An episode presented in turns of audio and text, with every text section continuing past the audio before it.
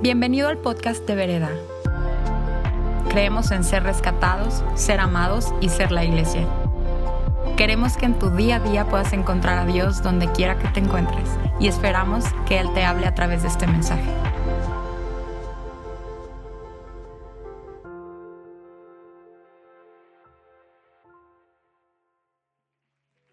Ricky, nos comentabas cuál, cuál era un poquito tu revelación, ven, tantito, acerca del miedo y del temor, ¿por qué no nos platicas un poquito?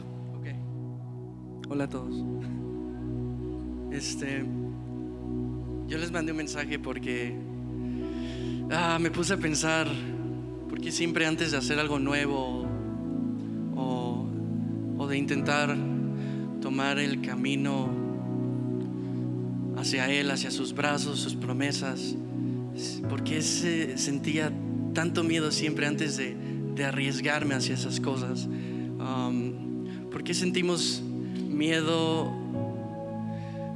cuando no hay armonía en la casa? Cuando ves tu cartera y dices, no manches, no hay dinero. O, o cuando ves que el tiempo solo está pasando y dices, ya no tengo más tiempo. No sé si ese seas tú, pero eso a mí me, a veces me hace sentir mucho miedo. Y le dije a Dios, este, ¿está bien sentir miedo? Y, me puso la historia de Pedro cuando vio a Jesús sobre el agua y estaba ahí chilling, nada más tranquilo, parado sobre el agua, ¿no? Y todos estaban muy temerosos. Es un fantasma, quién sabe qué sea. Y, y le decía al grupo que Ah, yo siento que Pedro sintió mucho miedo al tomar ese paso hacia el agua, que no es algo sólido, pero Jesús le estaba diciendo, ven, ven a mí. Y al escuchar su voz, él se armó de valor y dijo, va, sí, ok, es muy probable que me hunda y lo máximo que puede pasar yo creo que es me hundo y me ahogo o algo, porque había una tormenta. y tomó el paso y, y eso me habló mucho. Le dije a Dios, wow, ok, entonces el temor es algo imaginario que te paraliza. El miedo es una emoción que surge para protegerte de un peligro muy evidente que es, pues, el mar, ¿no? Pero cuando tomas ese paso, el miedo, el temor, todo empieza a desvanecer. Si estás escuchando su voz, si estás caminando hacia Él. Y como dice el puente, camino a ti, no hay duda en mí ya.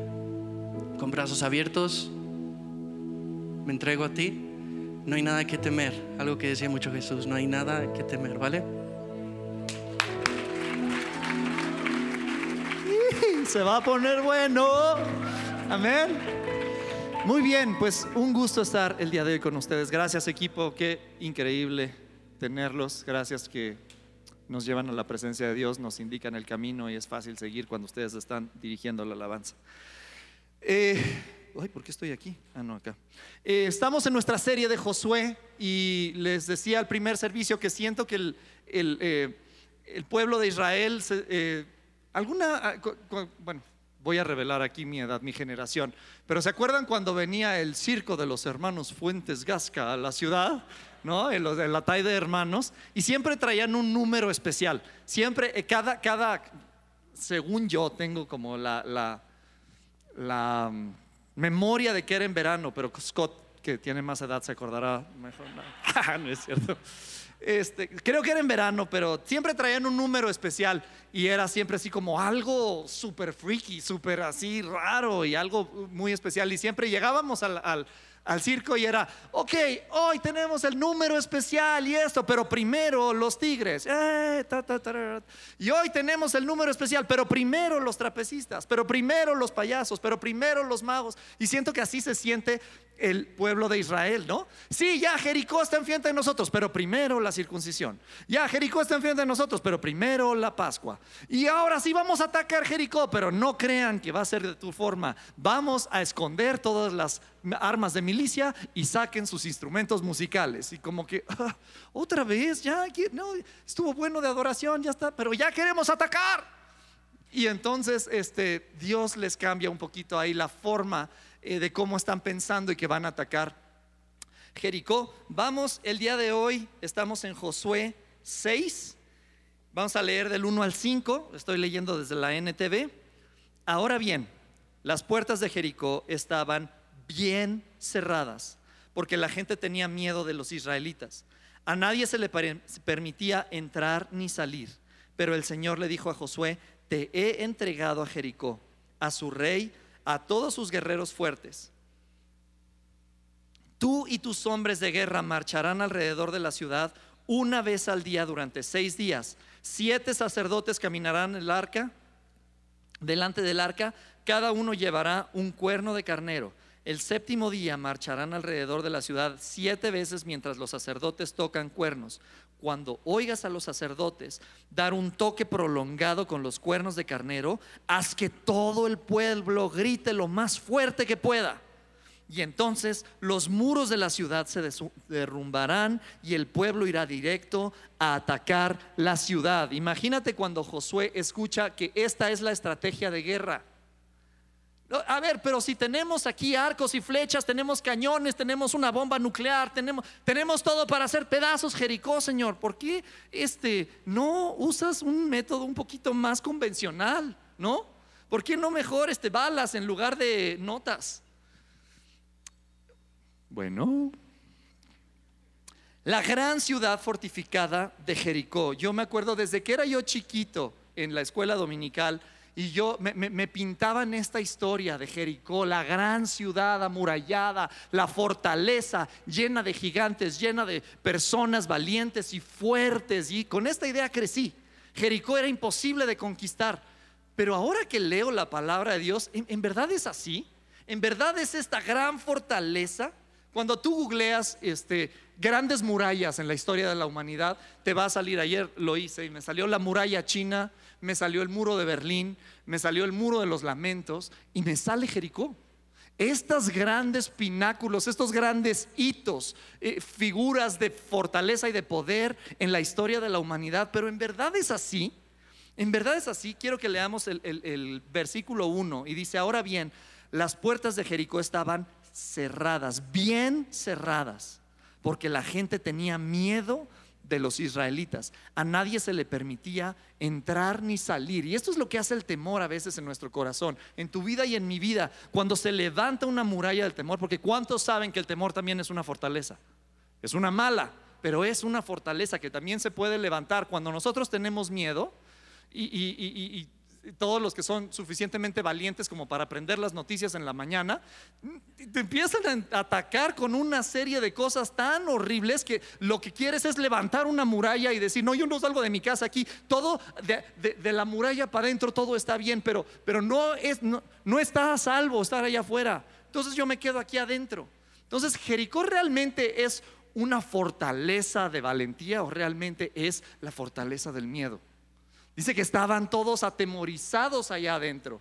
Y así funciona el temor a veces en tu vida y en mi vida. Y como nos comentaba Ricky, una cosa es el miedo, que es un mecanismo de defensa, y otra cosa es cuando ese miedo se vuelve temor y entonces te paraliza como están aquí estas personas. Nadie entraba ni salía. Imagínense, no, se abrían las puertas ni siquiera para meter comida. a ver cuánto nos dura la comida que estamos aquí, pero por favor no abren porque ya están afuera los israelitas y nos van a matar están apanicados, puertas bien cerradas. Así opera el temor. Fíjate, el temor es la sensación o sospecha o presunción de daños del futuro. Inquietud o angustia que nos lleva a huir para evitar la sospecha peligrosa. Un sentimiento que paraliza, dice la fuente de todo conocimiento, Wikipedia. Eh, sentimiento que paraliza. y creo que es correcto tener esta precaución para no hacer tonterías, ¿no? Nadie eh, eh, queremos hacer tonterías en esta ciudad, pero cuando ese sentimiento nos paraliza y cuando empezamos a levantar murallas, así como lo hicieron estas personas de Jericó, y, la raíz de todo esto es el miedo, esto no es lo que Dios quiere para nosotros. ¿Es correcto, Vereda? Amén. ¿Están ahí? ¿Sí? Necesito que dialoguemos un poquito. Cuando la motivación es temor, está feo. Y Jericó es la fortaleza del terror. Más que la ciudad fortificada, es la fortaleza del terror. ¿Sabes qué quiere decir Jericó? Quiere decir luna. Y yo te voy a decir, eh, eh, eh, vamos a hacer algunas analogías para entender cómo opera el temor. La luna no tiene luz propia. La luna no puede operar por sí misma, tiene que reflejar la luz de algo más. Y en nuestro efecto, en nuestro, en nuestro este, situación, tiene que reflejar la atención que tú le das a ese temor. Esa luna no puede brillar por sí sola. Si tú le dejas de dar importancia, ese temor, ese sentimiento de, de pavor, de este sentimiento que paraliza, de repente se empieza a desvanecer. ¿Y qué pasa cuando llega la mañana? Sale el sol y la luna se desvanece. Y me encanta que en Miqueas la Biblia habla de Dios como el sol de justicia, en las cuales sus, en sus rayos hay salvación. No importa, vereda, no importa qué tan oscura esté la noche, no importa qué tan horrible esté la situación, tarde que temprano llega la mañana y sale el sol de justicia. Pero mientras está oscuro, mientras estamos pasando por la noche, ¿podríamos dejar de darle atención a ese temor y dejar que no nos paralice? Porque no es real. El miedo, ok, sí, hay cosas que son reales, pero el sentimiento de paralizarnos no es real. Dejemos de darle atención al temor. No tiene esa, esa voz en nuestra vida. ¿Quién tiene la voz más alta en nuestra vida? La palabra de Dios. Y el sol de justicia se levanta y hace que la luna se desvanezca. Jericó va a desmoronarse. Y no me extraña, chécate esto. Al final de Jericó, ya cuando está todo destruido, te lo, te lo, voy a leer para no inventar. Este, en esta ocasión Josué pronunció la siguiente oración de maldición. Que, que la maldición del Señor caiga sobre cualquiera que intente reconstruir la ciudad de Jericó. A costa de su hijo mayor pondrá sus cimientos. A costa de su hijo menor pondrá sus puertas. ¿Sabes qué? Nada bueno ni para ti ni para tu familia va, se va a producir de construir temor. Que sea, no, no, nos va a llevar a nada bueno. Que quien reconstruya Jericó, quien reconstruya el temor, no, a costa de sus hijos lo hace. Yo no te estoy diciendo, eh, no, no, no, no sé qué hay en tu vida en este momento, pero lo único que sé es que para que tus hijos crezcan fuertes, sanos, listos para tomar lo siguiente, tenemos que nosotros operar fuera del temor. Y este es un llamado para nosotros. Vamos a operar fuera del temor, ¿es correcto? Ese amén estuvo como al 70%. Vamos a operar fuera del temor, ¿es correcto? Amén, amén. Esa es la, esa es la comunidad que yo conozco. Verso número 2. Es difícil de repente regresar al tono normal. De repente te quedas aquí atorado, ¿no? Verso 2. Ah, pero el Señor le dijo a Josué, te he entregado a Jericó, a su rey y a todos sus guerreros fuertes. Tú y tus hombres de guerra marcharán alrededor de la ciudad. Te he entregado a Jericó, a su rey y a todos sus guerreros fuertes. David Gusick, que es un, estudioso de la palabra de Dios, dice, Recuérdense cuando estaban en primaria y les estaban enseñando acerca de presente, pasado, futuro y luego tiempos compuestos como presente perfecto, pasado, eh, presente continuo, pasado perfecto. Y dice, Dios tiene una forma de hablar que es de Él y es el profético perfecto. El profético perfecto habla a Dios en pasado de un evento que está en el futuro ya te he entregado al rey de Jericó y a sus, y a sus eh, guerreros. Es un evento que está hablando en pasado de algo que está en el futuro. Dios tiene esta capacidad y nos manda a ser como Él en esto. Y sabes que yo quiero recordarte lo siguiente, tu próxima victoria es un trabajo que ya terminó Jesús. Tu siguiente victoria es un trabajo que ya está concretado porque Jesús venció a la muerte y nos ha dado la autoridad en su nombre, con su sangre y por medio de su palabra. Amén. Esto es lo que estamos el día de hoy viviendo. ¿Qué es entonces el opuesto del temor? ¿Cómo tendríamos entonces que vivir? El opuesto del temor dice eh, eh, el Internet que es el valor, que es la valentía ¿Qué es? ¿Qué es? Disculpen, estoy creciendo y este, mi voz está pasando por algunos. Este, pero no, ya ahorita que cumpla 20 se me va a pasar. El opuesto del temor es valor, valentía, valiente, paz. Y me encanta lo que dice esta canción. Pero encontré el valor escuchando tu voz. Al ver tus ojos, tuve yo el valor para salir. Pero cuando nosotros quitamos a Dios de la ecuación para ser valientes, entonces lo vemos súper difícil. Con todo lo que está pasando y con todo lo que nos reporta este Loret de Mola y toda esta situación, tener ahora valor a eso, dices, no, no, no, yo no puedo solo, no, no, no, es que no te toca a ti. No tienes que encontrar valor desde la profundidad de tu valentía.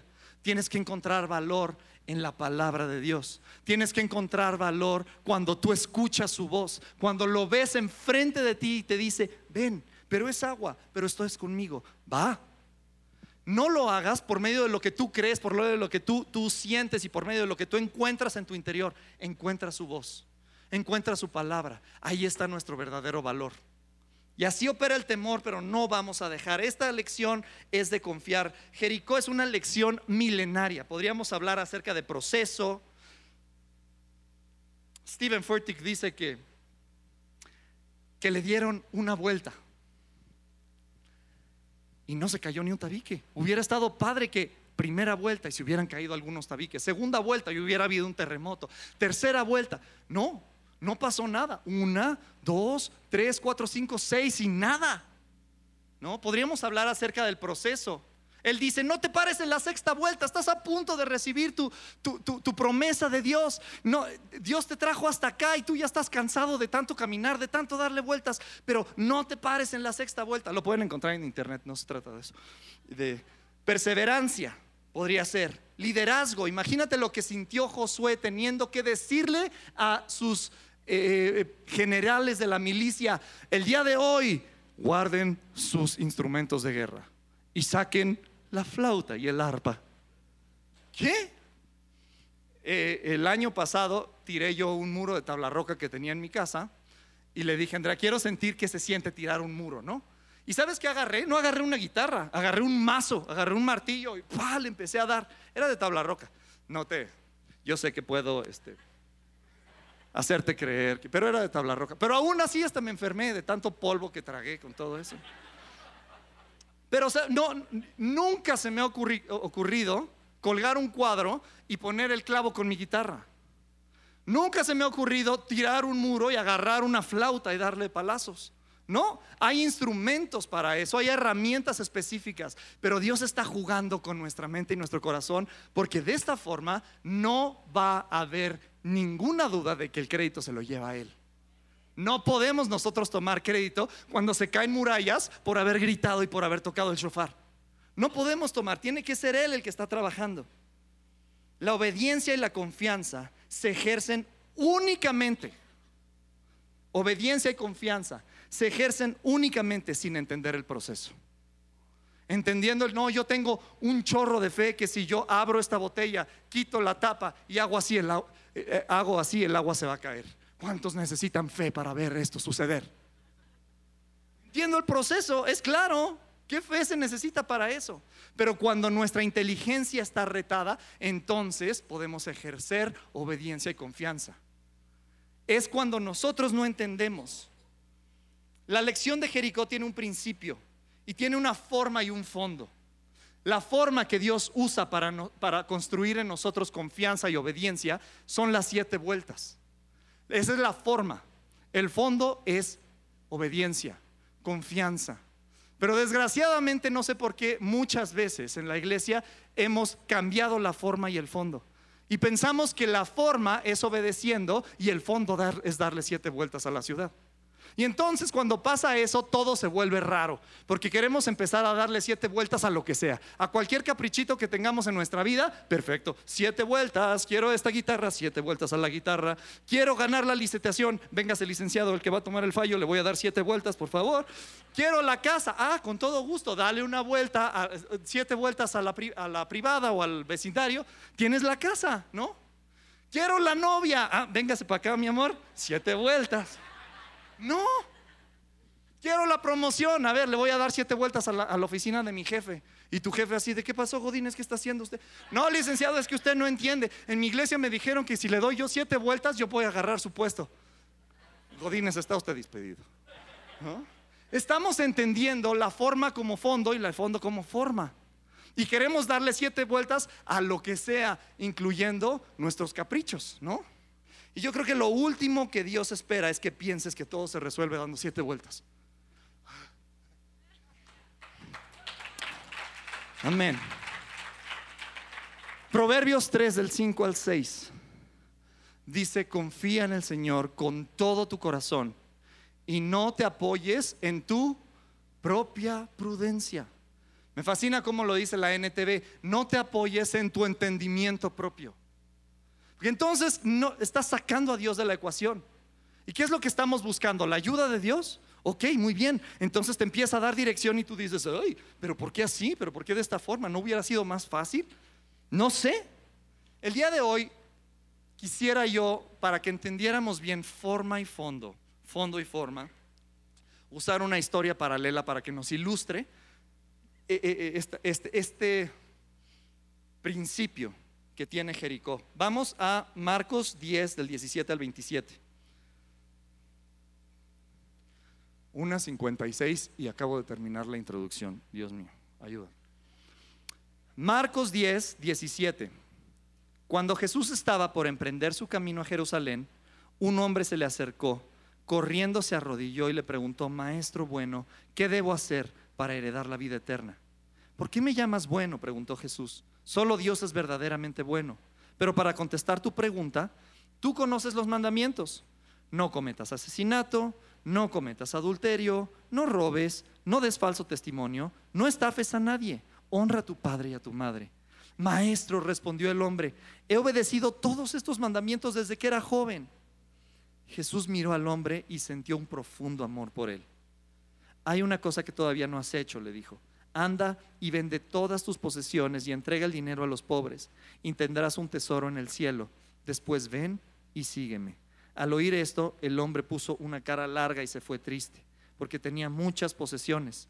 Jesús miró alrededor, a su alrededor, y dijo a sus discípulos, qué difícil es para los ricos entrar en el reino de Dios.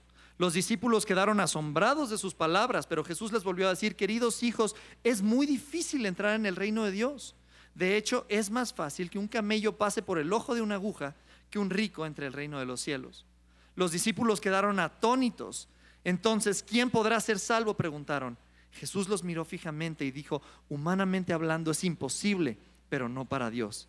Di conmigo lo siguiente, con Dios todo es posible. Una vez más lo decimos, con Dios todo es posible. ¿Cuántos le dan la gloria a Dios? Qué increíble, ¿no? Señor, yo te pido que tú, Espíritu Santo, nos traiga luz de lo que quieres hablar a nuestro corazón. Yo te pido, Señor, por tu revelación divina de la palabra. Gracias porque tú estás aquí presente y porque has venido, Señor, a dar con un propósito.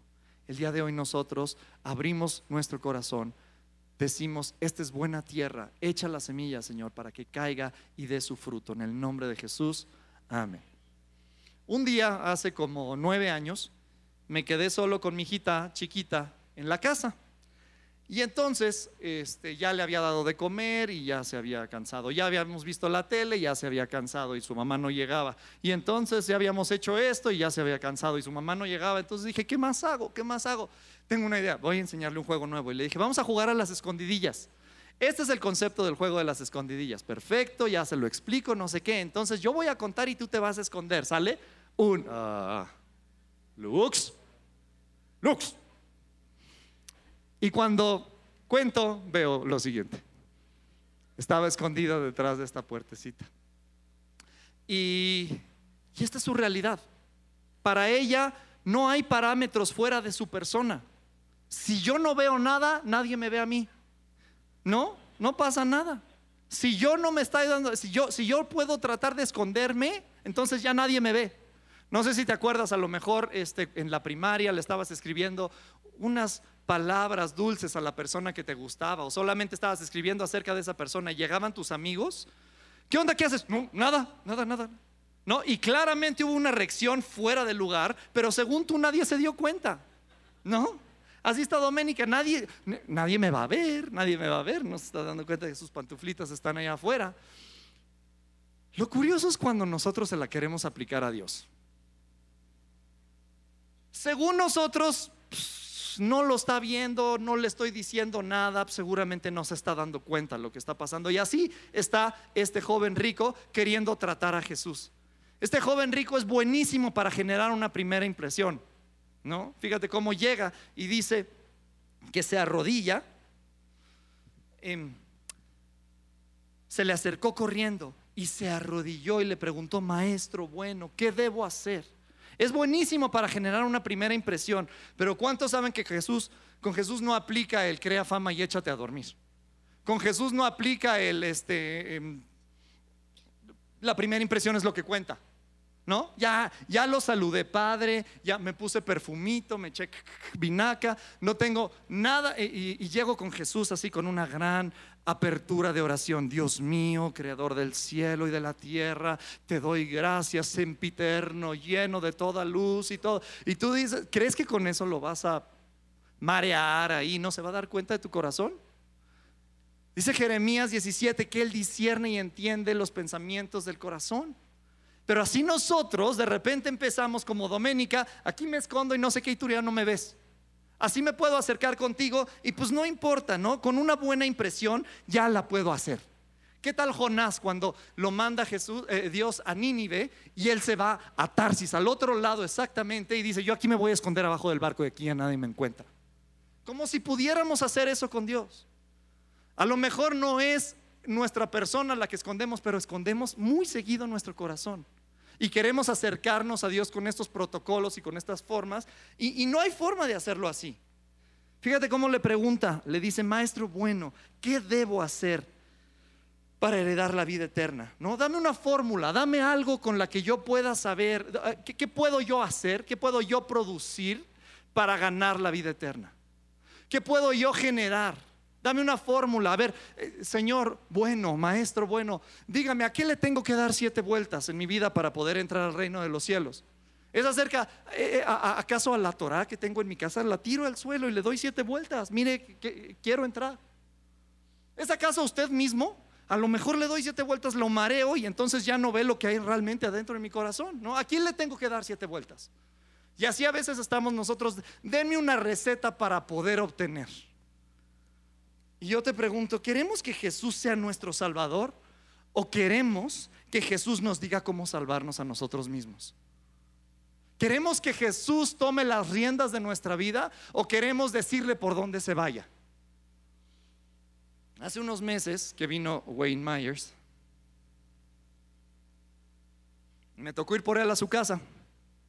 Y entonces yo dije, a ver, tengo dos trabajos manejando con Wayne Myers. Número uno es no chocar. Y número dos es poder entablar una conversación con este hombre. Entonces voy a poner el Waze aquí, ya le puse este, Liceo Mexicano. No quiero estar pensando por dónde hay tráfico, por dónde no, donde este, el navegador me lleve, por ahí me voy. Y se sube Wayne al coche y empieza a darme toda clase de, indicaciones para poder llegar. ¿no? Yo, yo no puedo concentrarme en dos cosas a la vez. Si pienso y, hablo, entonces se me cae la baba. O sea, algo tiene que este, crashear en mi cuerpo. Entonces estoy yo tratando de manejar. Aquí en el Oxxo le da usted a la izquierda, hermano, por favor. Y aquí entonces toma la derecha. Eh, hermano, no se preocupe, aquí tengo el navegador. No, pero si usted va por este lado, entonces podemos llegar más rápido. Aleluya.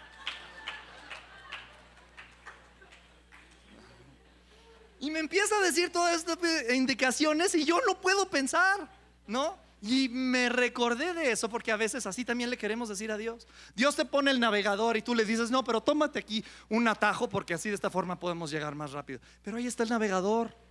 No, no, no, pero tú no sabes, aquí está el Oxxo y entonces yo me quiero parar a echar una coca. Pero no, no, no es tiempo de coca. Pero tú no sabes, es que, ay Dios, o sea, claramente tú no eres chilango, aquí por insurgentes nos vamos a detener. Y empezamos a darle nosotros indicaciones a Dios. ¿Qué es lo que queremos? ¿Que Él dirija nuestra vida o queremos nosotros dar las indicaciones? ¿Queremos que Jesús sea nuestro Salvador o queremos que Él nos diga cómo salvarnos? ¿Cómo dice esta persona? ¿Qué debo hacer para heredar? Debo y hacer a mí me suena muy fuerte a ley. ¿No? Y sabes qué? Muchas veces cuando nosotros caemos de la gracia, vivimos en gracia, amén. Vivimos en gracia, pero cuando nosotros hacemos algo y caemos de la gracia, no necesariamente caemos a pecado, caemos a ley. Cuando tú estás pensando todo, no, pero es que debería de ser y no, lo que es justo y que quién sabe qué, buzo, porque a lo mejor ya te caíste de la gracia a la ley y todo lo que puedes ver es ley. Así como esta persona en su corazón solamente podía ver ley. Y entonces le dice Jesús, ah, pues, muy fácil, ¿no? Con ley vienes, pues con ley te despacho. No mates, no cometas adulterio, este,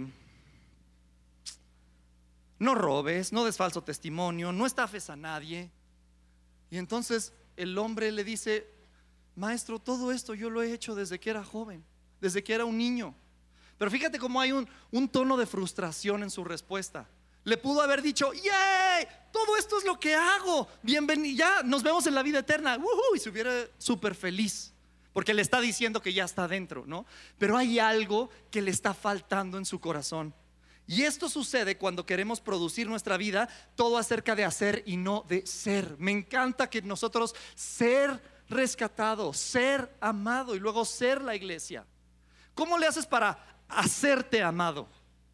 Y te pones mucho maquillaje y le haces así y hablas súper lindo con, Dios. No tienes nada que hacer.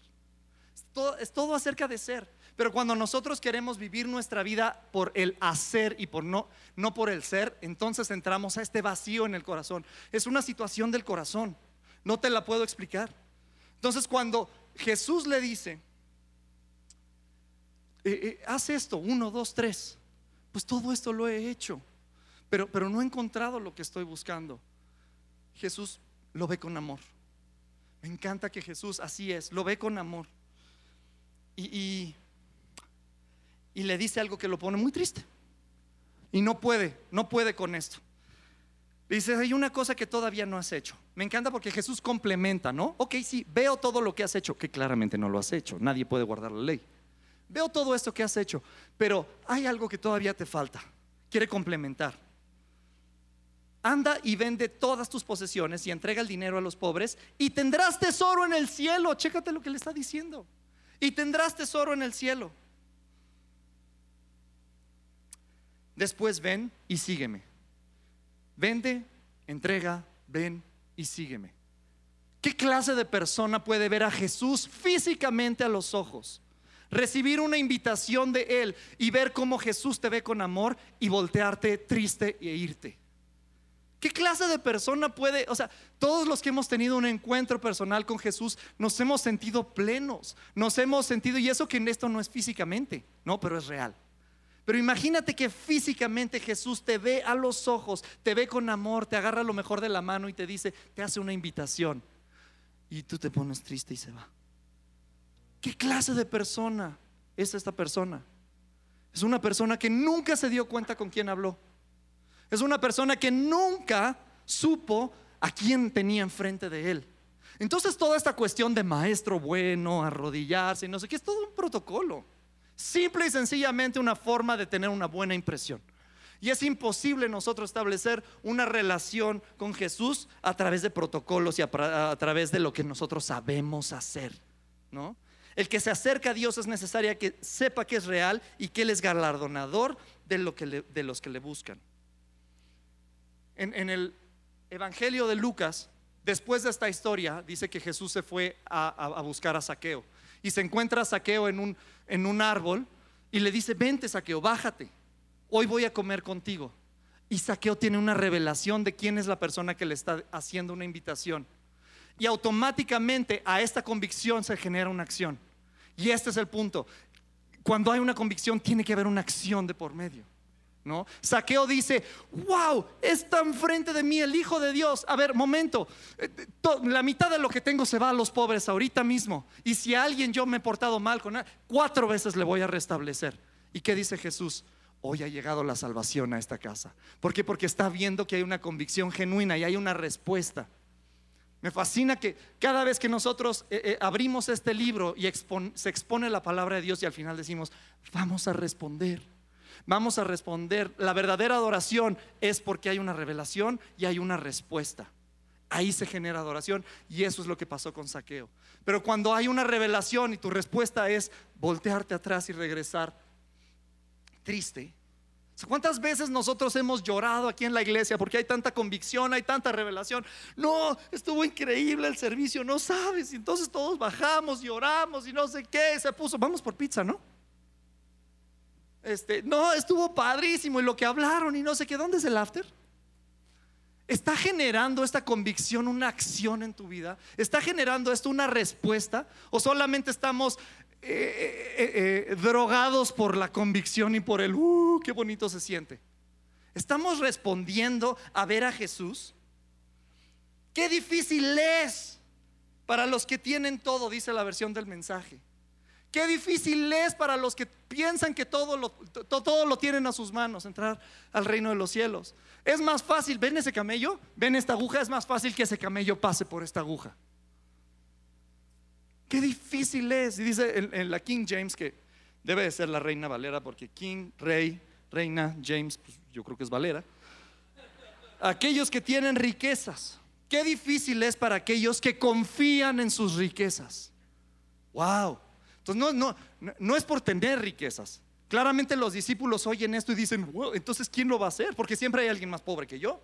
Tengo algo de riqueza, ya no la hice. No, no, le dice, entiendan, entiendan, no estoy hablando de dinero. ¿En dónde está tu riqueza? ¿En dónde está tu fortaleza? Yo quiero recordarte, así como eh, les dije que un día entré, o no sé si les dije a ustedes o se los dije a los del primer servicio, este, un día entré al cuarto de mis hijas y quién sabe qué habrán estado haciendo que cuando le dije, oigan, y automáticamente pusieron su mano aquí así, ¿no? ¿Qué pasó, papá? No, ¿Qué traes en tu mano? No, no, nada, nada. ¿Qué nos querías decir? No, ya no tengo cero interés en lo que te iba a decir. Quiero ver qué me estás escondiendo. ¿Qué tienes atrás en tu mano? Y este es el punto de esta, de esta enseñanza. ¿Qué tienes atrás en tu mano? Este joven rico llega con el Señor y le dice, con una mano te adoro, pero con la otra no me la pidas. Atrás yo tengo algo que es especial. De aquí estoy agarrado. Esta es mi bardita en la, alberca. No me quiero soltar. ¿no? Mira, puedo hacer bucitos aquí, pero agarrado de la, de la, de la de esta. No, no me pidas que me suelte porque puedo. Ay, no, no, no, no, no, no, me regreso a agarrarme de lo que sé.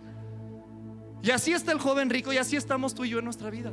Venimos a buscar a Jesús con nuestra mano atrás.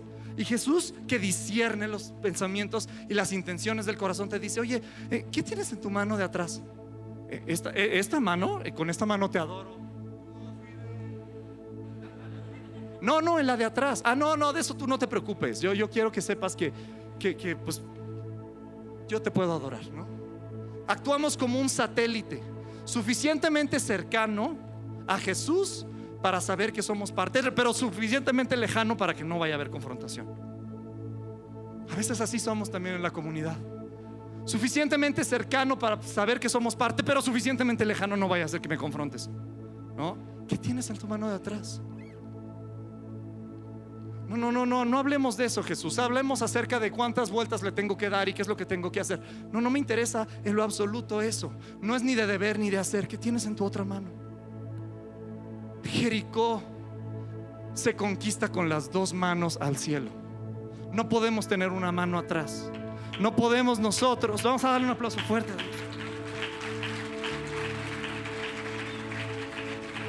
¿Cuál es tu riqueza? ¿Qué tienes en tu otra mano? ¿Son tus conocimientos? ¿Son tus títulos? ¿Son tus relaciones en el gobierno? No, es que no sabes. Yo estoy súper conectado aquí en el gobierno y entonces ya con eso te agarras así, atrás, la mano. Tus capacidades físicas o atléticas, tu choro mareador, eres buenísimo. Tus looks, tu pachanga. ¿Qué tienes en tu otra mano? ¿De qué estás agarrado que no puedes abrazar a Jesús con las dos manos? Sabes, la intención de Jesús no se trata de exponerte. Él va a lo profundo de tu corazón y no, y no te quiere exponer, no te quiere juzgar, no se quiere ridiculizar, no, no, no quiere hacer bromas de esto. Quiere limpiarlo. Así como Saqueo dijo, no, hay una revelación aquí increíble, tengo que tener una respuesta. Nos podemos poner de pie. Y yo te pregunto, ¿en dónde está tu riqueza? No manches, Rodolfo, yo no tengo ni un peso, tengo 17 pesos en mi cuenta bancaria. No o sea, gloria a Dios, soy pobre, yo voy a entrar, pero al reino de los cielos. No, no, no, estamos hablando de dinero. ¿En qué está tu confianza? ¿Qué es lo que traes en tu otra mano que no puedes abrazar a Jesús con las dos manos?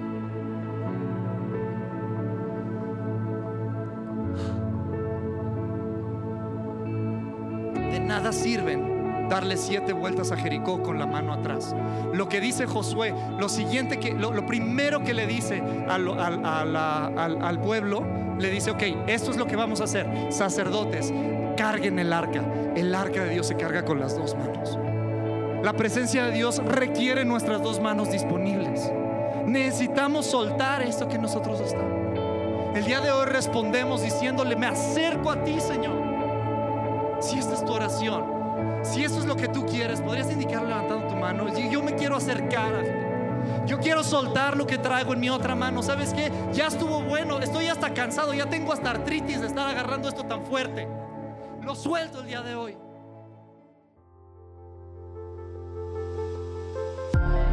Esperamos que este mensaje haya aportado mucho a tu vida. Puedes buscarnos en redes sociales como vereda.mx. Gracias por escuchar y te esperamos en nuestros servicios del domingo.